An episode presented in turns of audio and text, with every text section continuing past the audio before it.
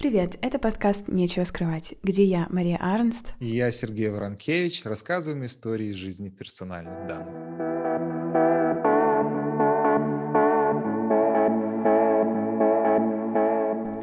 Друзья, коллеги, большое-большое спасибо, что вы нас слушаете. Пожалуйста, не стесняйтесь нам писать или напрямую, или через фидбэк на тех платформах, где вы нас слушаете. Но если вы здесь впервые, то это подкаст, в котором мы обсуждаем технологии и феномены с точки зрения персональных данных. Мы здесь рассуждаем про этическую сторону вопроса, про то, что в законе про это сказано, про то, как это влияет на людей и как люди на это реагируют. А в прошлых сериях мы уже обсуждали искусственный интеллект и его предрассудки, анализировали технологию распознавания лиц, а в предыдущем выпуске мы вообще говорили про Pornhub. Идите послушайте, если вам интересно. Сегодня же речь пойдет про cookies. Э, те самые, которые, если не каждый, то почти каждый веб-сайт просит нас принять, но толком не объясняет, что это и зачем. Но перед тем, как мы перейдем к выпуску, отдельное спасибо нашей Юлии Богдановой за помощь с монтажом.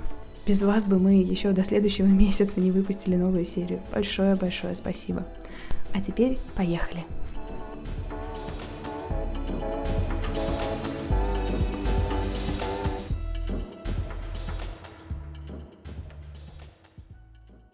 Привет, Сергей. Привет, Маша.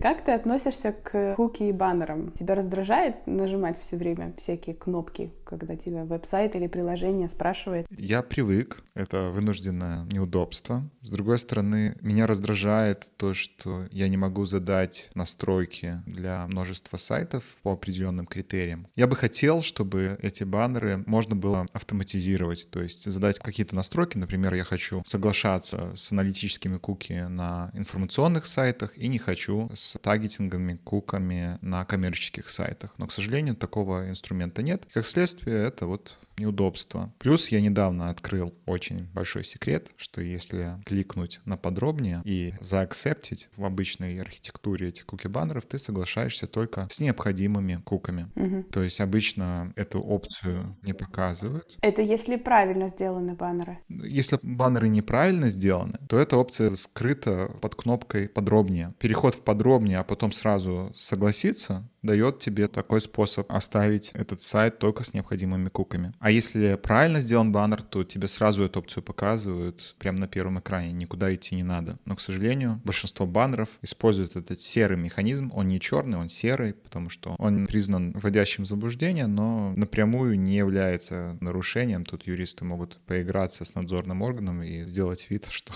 все в порядке. Да? И тут э, вопрос лишь позиции надзорного органа. Да. Пока они не дергают сайты за такого рода серую схему, но я думаю, рано или поздно она станет незаконна, ну пока она допустима. Бывает еще третья схема, которую, наверное, можно назвать черной, когда на самом куки-баннере тебе можно либо заакцептить, либо нажать подробнее, и если ты нажимаешь подробнее, то там все куки приняты уже по дефолту, они все стоят как включенные. Ну или без подробнее, они просто все стоят как включенные. Да, это явное нарушение. Но давай немножко отмотаем назад, и для наших слушателей я немножко расскажу про то, что такое cookies и почему нас просят каждый веб-сайт, каждое приложение, в которое мы входим, почему они у нас спрашивают принять или не принять эти куки. А еще, если можешь добавить, почему это возвели в разряд нарушений, зачем начали регулировать, из-за каких угрозов угроз и рисков. В общем, куки — это такие маленькие-маленькие собиратели информации или трекеры, даже можно их назвать,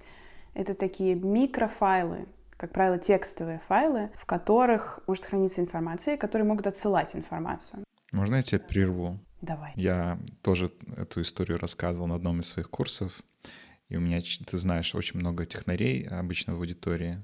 Один говорит, Сергей, вы ошибаетесь. Куки-файлы давно уже не файлы, а в современных браузерах это записи в реестре. Они хранятся не в файликах. А в браузере? В реестре, да. Теперь это не совсем файлы. Окей, я принял эту критику и теперь не говорю, что это файлы. Если нас слушают много технарей, знающих архитектуру браузеров, не хочу вам давать возможность писать в комментариях, что мы не правы, поэтому поправляемся сразу в эфире. Спасибо, Сергей. Традиционно раньше куки были маленькие маленькими текстовыми файлами, а сейчас, как мы только что выяснили, куки хранятся не на компьютере, а в браузере. То есть приложение или веб-сайт, на который вы заходите и который, собственно, спрашивает у вас разрешение или часто не спрашивает, кидает эту куку на ваш браузер. Эти куки, они бывают разных видов, разных функционалов.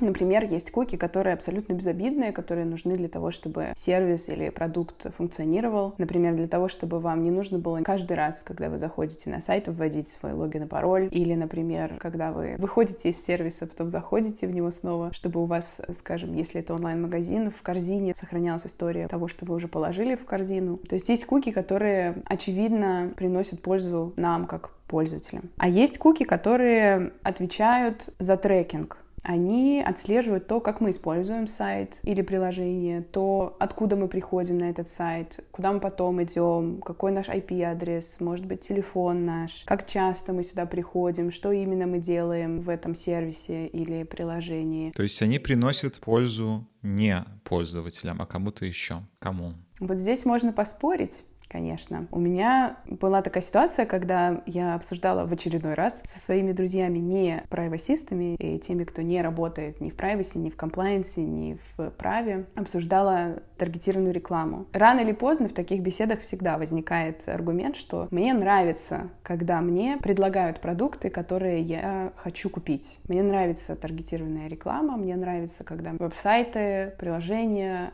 уже заранее знают, что я люблю и что мне, возможно, будет нравиться, и что я захочу купить, и вот предлагают именно этот товар или услугу. Я принимаю такую версию, я сама себя ловлю на том, что я жду, когда мне, например, Инстаграм какой-нибудь очередной покажет э, диван моей мечты, чтобы мне не приходилось его искать по всему интернету, потому что, откровенно говоря, сейчас предложений гораздо больше, чем мы можем физически просмотреть. Рассмотреть, да, поэтому иногда это, конечно, работает в нашу сторону. Но здесь я хочу еще рассказать про то, что куки бывают не только third-party cookie. Это значит, что вот эта кука, которая не файл, а что-то, что хранится у вас в браузере, потом отсылает информацию не этому сайту и приложению, с которого она пришла, а какому-то другому.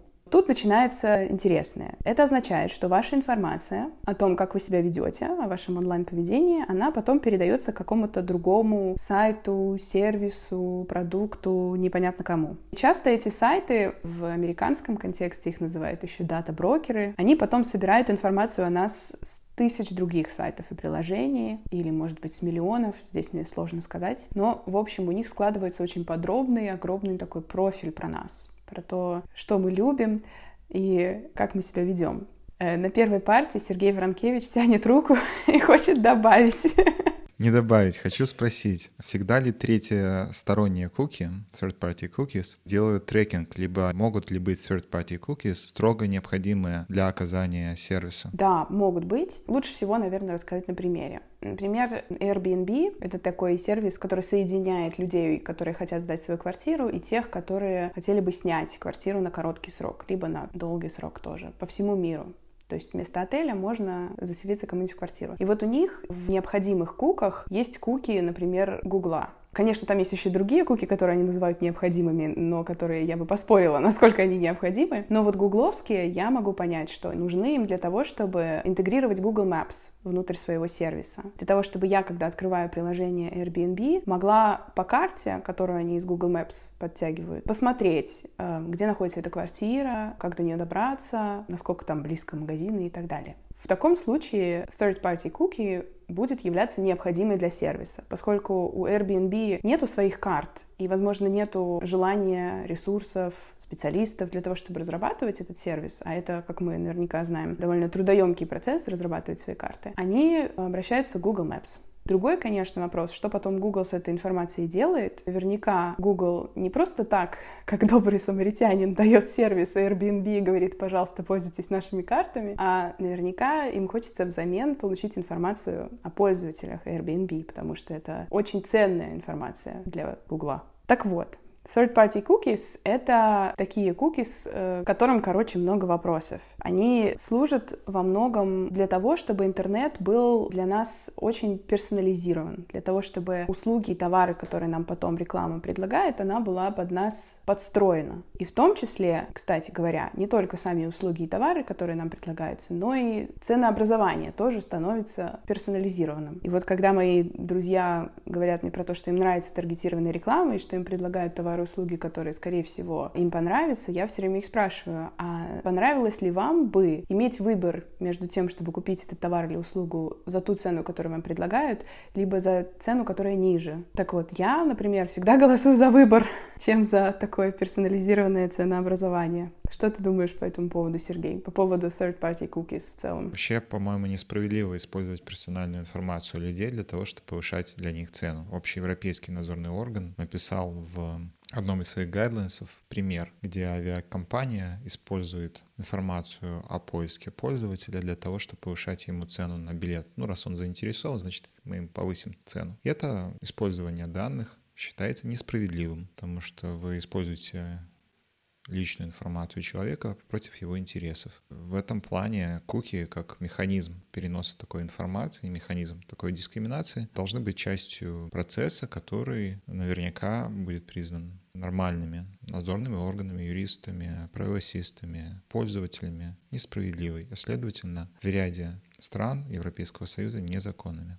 А расскажи вообще в целом про compliance, про то, как GDPR или, может быть, не только GDPR относится к cookies и что меняется в последние годы из-за нового законодательства для куки баннеров, например. Ой, это такой тяжелый вопрос во многом, потому что заставляет а, погружаться в историю регулирования. Еще до появления GDPR появилась так называемая куки-директива, директива e-privacy, электронной приватности. Она регулирует как раз такую ситуацию, когда какое-то приложение, сайт на ваше личное устройство ставит что-то. То есть считается, что мы заступаем на территорию пользователя, устанавливая какие-то куки или приложения, или какие-то изменения у него на устройстве производя. И эта куки-директива действительно называется куки, потому что впервые зарегулировала куки на общеевропейском уровне, и там есть критерии, вот эти категории куки.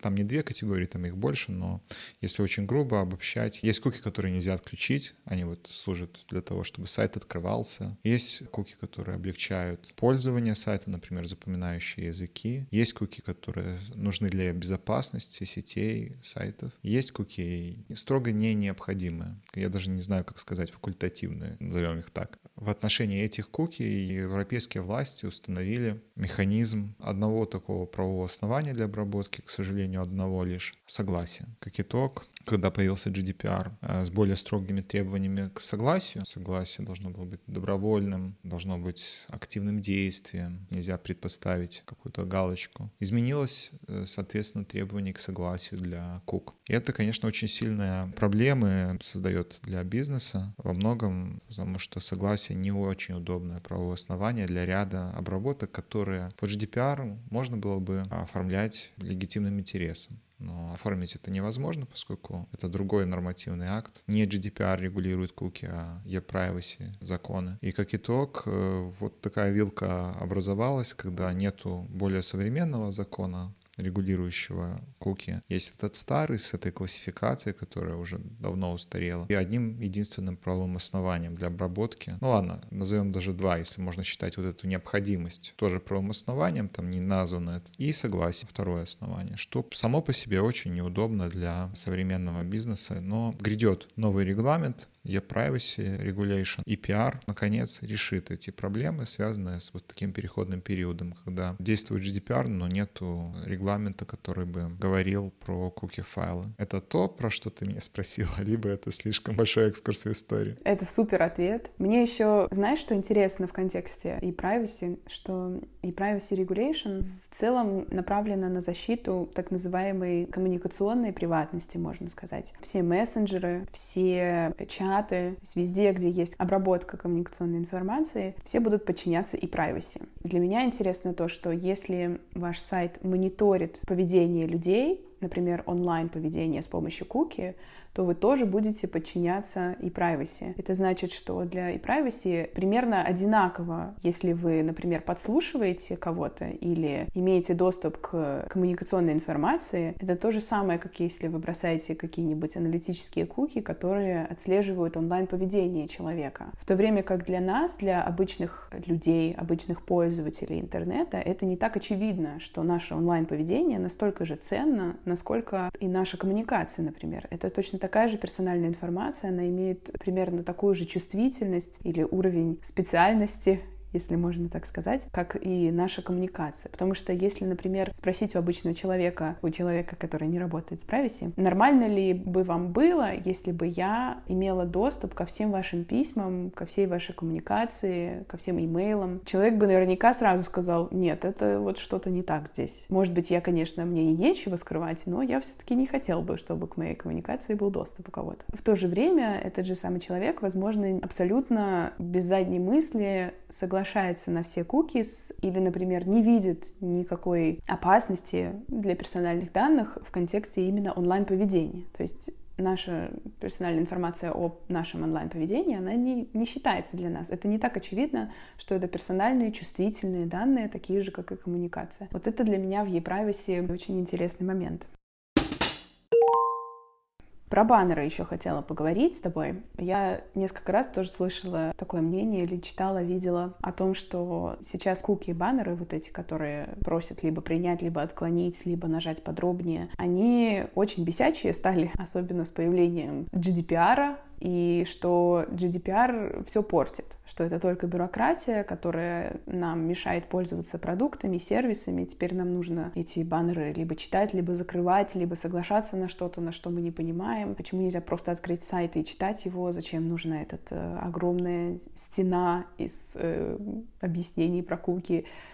Эм, что ты думаешь по этому поводу, Сергей? Баннеры и раньше должны были существовать, но из-за этого изменения к согласию, что оно стало добровольным, теперь мало кликнуть «да, я ознакомился». Нужно э, выбирать, ну, с чем-то соглашаться, может быть, с чем-то не соглашаться. Если сайт просто не повесил ничего лишнего, использует только строго необходимые куки, то, собственно, необходимости в баннере для получения согласия нету, и там ничего пользователям не мешает пользоваться этим сайтом и ничего не всплывает. В современной действительности, как минимум, тебе, как владельцу сайта, хочется видеть, сколько человек зашло, с каких ресурсов, сколько времени они провели у тебя на странице, какие страницы смотрели, что, может быть, тебе нужно отредактировать, что, может быть, повесить на главную из-за того, что это очень популярная статья либо материал. В общем, без этой информации владеть сайтом и не знать о посещаемости очень тяжело, поскольку статистически ссылки, куки очень распространены и формально их нельзя отнести к строго необходимым, появляется потребность ставить эти баннеры и просить у людей, чтобы они с ними соглашались. И тут возникает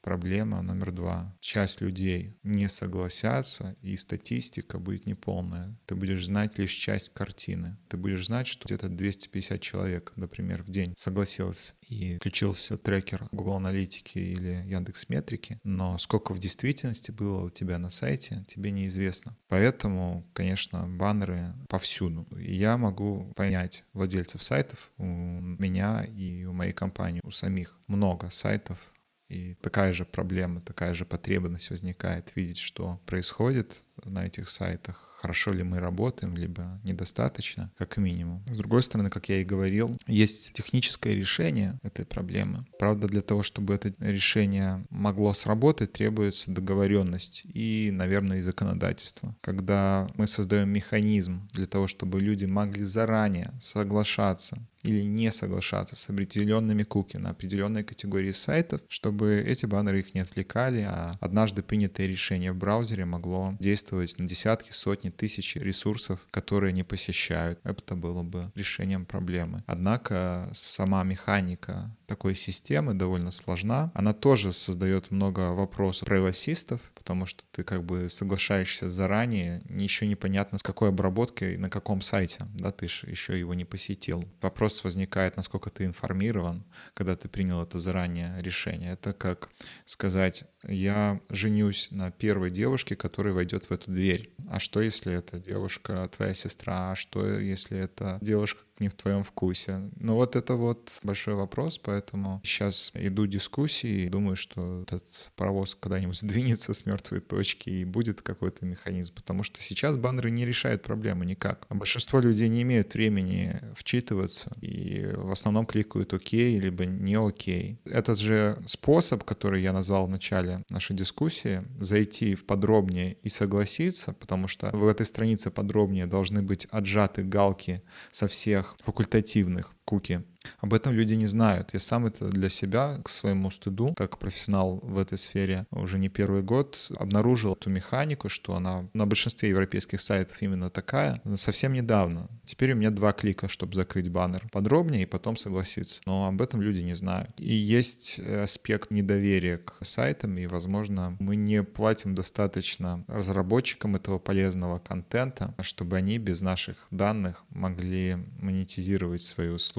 То есть фактически, если к данным относиться как к валюте, я против такого подхода, но сейчас именно такая бизнес-модель существует в интернете, когда сайты зарабатывают на том, что имеют доступ к нашим идентификаторам, то получается, что мы грабим создателей этих сайтов, этих ресурсов ну как грабим, условно, не доплачивают тем, на что они бы рассчитывали. А психологически люди не соглашаются платить несколько центов за сайт, даже если это будет несколько центов да, потому что у них нет понимания, что их персональная информация, возможно, даже стоит дороже, чем эти центы или эти доллары. Они гораздо охотнее раньше соглашались отдавать свою информацию, но с появлением вот этих куки-баннеров меньше людей стало ее отдавать, и некоторые технологические гиганты приняли решение вносить корректировки корректировки и создали некоторые новые механизмы. Я не знаю, ты планировала про них проговорить? Про флог, например, от Google Chrome. Ну, это чисто такой юридический, по-моему, способ избежать персональности информации, потому что нынешние куки, third-party cookies, которые служат для трекинга, вся их цель — это повесить на ваш браузер ярлычок, чтобы по этому ярлычку этот браузер распознать и знать, что это, ну, например, Сергей Воронкевич зашел на сайт. Ладно, это не Сергей Воронкевич, это будет браузер с таким-то там кодом, с таким-то номером, номером, но по сути главные идентификационные куки, которые third parties на сайтах есть, они именно для этого, чтобы узнавать человека, а потом уже, поскольку о нас, у этих дата-брокеров уже много информации собрано, обратиться к базе, посмотреть, что Сергей Воронкевич — это правосист, это человек, который любит ездить на велосипеде, и что вот сейчас весенний сезон, и ему можно показать рекламу ТО обслуживания байков да, такой механизм. Фактически уже дополнительная информация о наших вкусах и интересах хранится где-то в сети, и third-party cookies передают просто наш айдишник. Они идентификаторы, они позволяют нас идентифицировать этим брокером, и потом, сопоставив информацию про ID с имеющихся уже полом информации о наших интересах, они продают наше внимание рекламодателю. Ну, либо еще каким-то способом используют эту информацию, если это не в рекламных целях, но тоже через идентификацию идентификацию. Так вот, ряд разработчиков браузеров, я говорю так, чтобы закамуфлировать, что я не знаю, кто еще сделал, но я точно знаю по второй по популярности браузер. По-моему, Safari сейчас на первом месте, Google Chrome. И в рамках проекта Privacy Sandbox песочница приватности Chrome браузера, разработчики этого браузера запускают механизм, называемый FLOC. Что это такое? Вместо того, чтобы пользователи, отдельные пользователи идентифицировались на сайтах, вместо того, чтобы считывать ярлычок, который висит на этом браузере, Сергей Воронкевич, на этом браузере будет висеть не ярлычок Сергея Воронкевича, а будет висеть ярлычок любитель велосипедов, владеет английским, говорит на немецком, любит такого-то музыкального исполнителя, читает сайты про политику, увлекается философией, характеристики этого человека. И фактически, поскольку эти критерии характерны для многих людей, по одной лишь характеристике узнать человека невозможно. Фактически, с точки зрения GDPR, почему я вначале сказал, что это юридический способ, потому что для того, чтобы информация была персональной, нужно, чтобы человек был идентифицирован, либо идентифицируем. То есть его идентификация, его узнавание было возможным. По самим этим характеристикам, ну, много людей любят ездить на велосипедах, поэтому это не является идентификатором с точки зрения разработчиков этого инструмента, и поэтому мы будем считывать эту информацию о том, что он велосипедист, и продавать информацию рекламодателям. Эй, ребята, вот ко мне на сайт зашел велосипедист, не хотите ли за столько-то центов показать рекламу э, новых велосипедов трек? реклама показывается, раз я велолюбитель, я вижу более подходящую по моим вкусам, интересам рекламу, польза мне приносится, и ни рекламодатель, ни брокер, ни Google в качестве посредника формально меня не идентифицировали. Они считали ярлык, назовем его так, эту информацию обо мне, о моих интересах, но они не считали информацию о том, кто это зашел на сайт. И таким образом, с помощью вот этого механизма планируется отказаться от third-party cookies в браузерах Chrome. И таким образом якобы пользоваться интернетом станет гораздо приватнее. Интересный кейс. На эту тему у меня есть другой пример, похожий, который не относится к куки, но он очень хорошо вписывается в контекст так называемой деидентификации, то есть когда утверждаем, что эта база данных не содержит персональных информаций, потому что там нет идентификаторов, мы ее, так сказать, de-identified. Мы там храним только, скажем, интересы, характеристики людей. Был такой случай, уже в 90-е годы это произошло, когда одна исследовательница из MIT, она взяла базу данных, которая принадлежала, кстати, правительству, которое правительство опубликовало, и утверждала, что там только анонимизированная информация. И в этой базе данных была информация о здоровье членов правительства. Но они оттуда убрали имена, убрали, по-моему, даты рождения, абсолютно точно убрали Social Security номер. Как вы знаете, наверняка в Америке это, наверное, главный идентификатор гражданина. И она доказала, что если эту базу данных сопоставить с другой базой данных, которую она купила за 20 долларов из какого-то правительственного реестра, то можно эту информацию деанонимизировать. И она смогла с помощью математических методов определить больше, чем 90% людей в этой базе данных. И дошло до того, что она мэру города по почте прислала его медицинский файл всю его медицинскую историю, потому что она успешно смогла доказать, что даже так называемые анонимизированные базы данных можно деанонимизировать. Я понимаю, к чему ты ведешь. Я понимаю, к чему ты ведешь, что набор нескольких интересов в одном человеке, например, велосипедист плюс правосист плюс поклонник оперы. Плюс живет в Минске.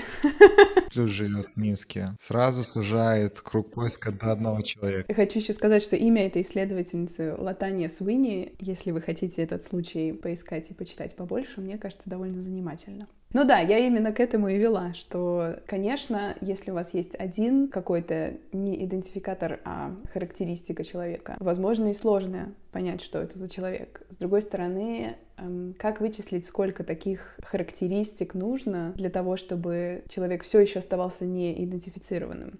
Кстати, про дата-брокеров. Не буду раскрывать, наверное, компанию, но я знаю интересный кейс, когда дата-брокеры вдруг стали зарабатывать на privacy. У них был пол этой информации, собранной из разных источников, в том числе из общедоступных, в том числе и информации о других дата-брокеров. И они продают, наверное, до сих пор продают людям возможность зачистить свою информацию из этих баз. Они фактически позволяют людям вернуть себе privacy за хрустящий зеленый банкнот. Шантаж чистой воды. Кстати, в эту тему подходит тема про privacy dark patterns, про которую я хотела с тобой поговорить. Мне кажется, что куки-баннеры — это такой сейчас рассадник вот этих э, темных паттернов приватности, если дословно переводить на русский. В английском языке используется privacy dark patterns, и это такие способы можно сказать, манипулировать поведением людей онлайн. Я знаю, звучит крипи, конечно, но суть в том, что многие сайты, приложения понимают, что есть закон, его вроде не надо нарушать и все такое, но с другой стороны, нам нужно, чтобы человек все-таки согласился на эти куки или на какие-то другие способы отдать нам персональную информацию. И здесь в силу вступают вот эти так называемые темные паттерны. Когда, например, кнопка «принять», она такая большая, она справа, она удобно нажимаемая, она яркая, а кнопка «отказать» ее вообще нету, либо она супер маленькая, серенькая, ее сложно нажать, сложно увидеть,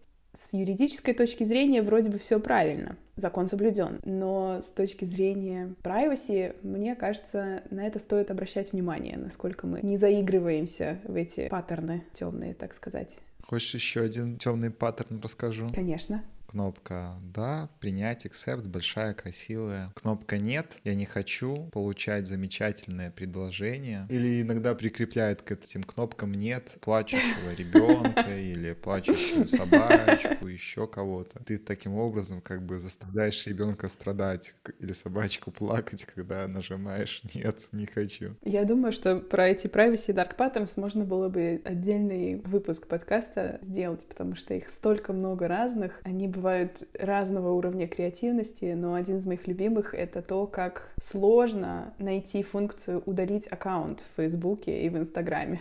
Это настолько неочевидно в настройках. В Инстаграме, по-моему, с приложения даже невозможно удалить. Нужно заходить именно в браузерную версию в э, веб. Угу. Ну да, я как-то подписался на Audible, это продукт Амазона, там аудиокниги слушать. Но потом решил, окей, я не буду пользоваться, нету времени. В несколько заходов я откопал, где отключить эту подписку Audible, но все равно у меня на следующий месяц снялись деньги с карты. Я начал рыскать, видимо, не все отключил, на этот раз отключил, но суть в том, что, с одной стороны, это и попытка сохранить информацию тебе, но с другой стороны, это еще и способ таким образом заработать лишних денег, затруднив отписку. Как ты считаешь, обязательно ли принимать куки или нет? Как ты к этому относишься? Я надеюсь, что мы перейдем в реальность, где куки существовать уже не будет, где у нас будет возможность получать качественный контент. Владельцы этих сайтов будут иметь возможность заработать и окупить свои усилия, но при этом у нас пропадет необходимость ради этого жертвовать своей приватностью. У меня такая позиция. Если я захожу на полезный сайт,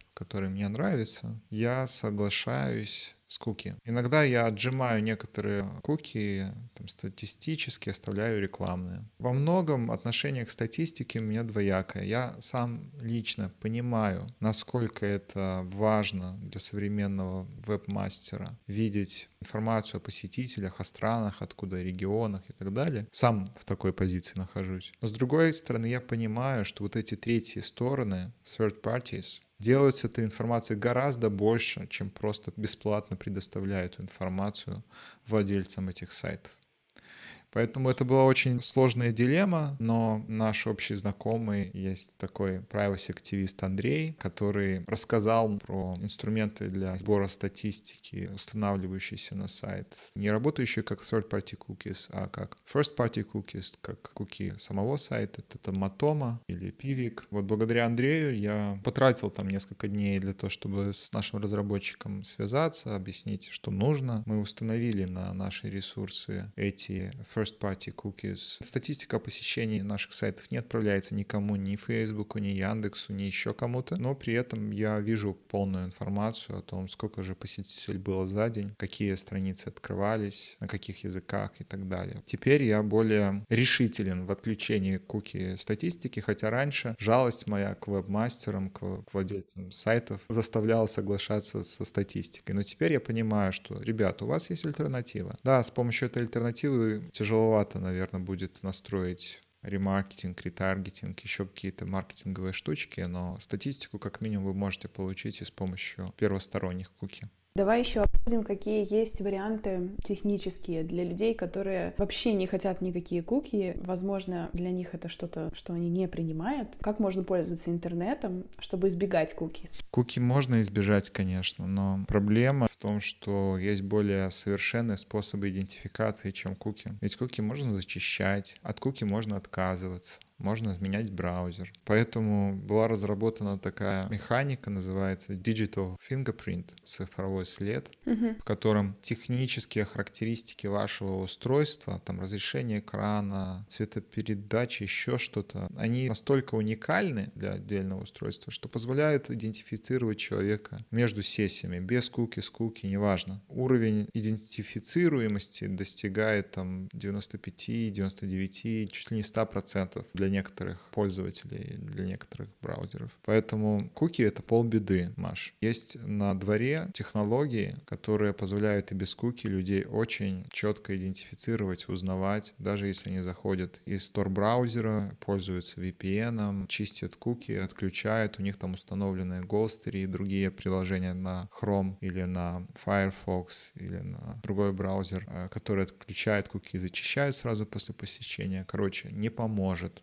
Только объединившись вместе, заставив законодателей нести и зарегулировать эти практики, можно будет спастись от такого фингопринтирования. Как это говорят? Откатать пальчики, да? Вот у нас откатывают цифровые пальчики, да, и откатывают иногда по несколько раз в день. Вы заходите на эти ресурсы, которых это может быть использовано. Кстати, digital fingerprinting, я не технический специалист, но, по-моему, он не идентифицируем так же легко, как подсадка куки. То есть ты не видишь, происходит этого или нет. Я могу ошибаться, коллеги, если вы знаете, как именно работает digital fingerprinting, напишите в комментариях, можно ли увидеть что эта технология используется на каком-то сайте, на каком-то сервере, но, по-моему, нет, нельзя. Следовательно, мы абсолютно не защищены. Ты упомянул вкратце Tor. Хочу для наших слушателей, для тех, кто не знает, вкратце рассказать, что это такой проект американский. Один из продуктов, который у них есть, это браузер. Работает он с виду как абсолютно обычный браузер, только гораздо медленнее. а медленнее, потому что он между сервером сайта, к которому вы обращаетесь, и вами, вашим компьютером, делает очень запутанный путь. Если, например, VPN — это один узел добавляется между сервером и вами, а Tor-браузер — это по принципу луковицы добавляется много разных слоев. У них есть эти узлы по всему миру. Это такой очень privacy направленный проект. У них, кстати, на логотипе луковица тоже как раз-таки из-за того, что у них вот этот луковичный подход очень классный продукт, я его много лет использую. Правда, в последнее время некоторые правительства некоторых восточноевропейских государств начинают блокировать ноды Тора, и не всегда connection легко устанавливается, но когда он устанавливается, я не могу сказать абсолютно безопасно, но там стократно приватности прибавляется, когда вы пользуетесь этим инструментом. Можно я все же себя поправлю? Я засомневался в своих словах о том, что Tor браузер не защищает от digital fingerprinting, загуглил эту информацию. Встроен механизм защиты от цифрового следа. Там получается, что они задают единый digital fingerprint для всех Tor браузеров. То есть фактически э, ваш отпечаток будет такой же, как у других пользователей, использующих Tor. О, это очень хитро. Да, поэтому прошу прощения, отзываю слова про то, что не защищает Tor браузер, защищает Tor браузер, а Digital Fingerprinting, по крайней мере, встроен этот механизм. Может быть, он как-то обходится, но по умолчанию включен, работает. У меня на этих словах даже солнце выглянуло за окном, если честно. Круто. Не все так плохо в жизни, оказывается. Кстати, хочу добавить про Tor браузер, что если вы вдруг начнете гуглить и удивитесь, что это бесплатный проект, пожалуйста, не удивляйтесь. Это не коммерческая организация, они не обманывают вас, скорее всего, несмотря на то, что это американский проект, которым в правой Сибири принято не всегда доверять. Это проект, который когда-то давно был финансирован и, по-моему, до сих пор еще отчасти финансируется американским правительством, потому что они для своих целей используют, для своих коммуникаций используют эту технологию. Но нам повезло, что широкому кругу пользователей она тоже доступна, поэтому пользуйтесь на здоровье. Я соглашусь, кстати, с тобой и хочу еще раз подчеркнуть важность того, что ты сказал по поводу регулирования, что с огромной скоростью новых технологий, таких как вот этот digital fingerprint, например, действительно очень важно, чтобы было регулирование, которое успевает за этими технологиями. Мы, как простые смертные, так сказать, со своей стороны, то, что мы можем делать, это информироваться самим и информировать друг друга о том, как технология работает, о том, что она делает, что она для нас означает, потому что регулирование не появляется из ниоткуда, правильно? Оно появляется из запроса от людей. Поэтому мне кажется, awareness в первую очередь важен. Я думаю, что на этой ноте можно завершать наш сегодняшний выпуск. Есть у тебя какие-то выводы или слова в напутствие о кукис, о баннерах, о фингерпринтинг. Слушай, но столько много информации, столько много интересных, увлекательных деталей механизмов, что хочется заиметь еще один месяц просто вот на изучение этой темы, и чтобы тебя ничего не отвлекало, разобраться, как флог функционирует, как же все же Tor-браузер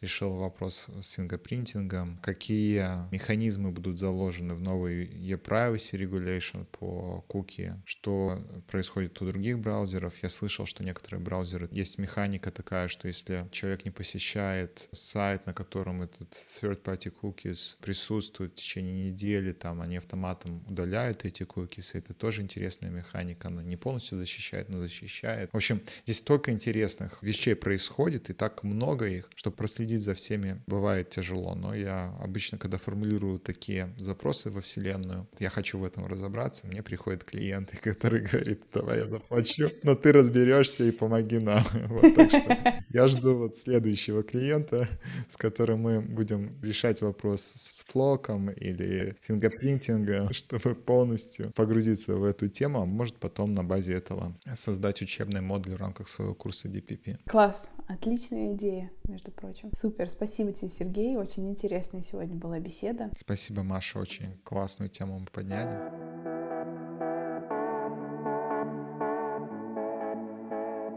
Это был подкаст «Нечего скрывать». Спасибо, что дослушали до конца. До встречи в следующем эфире.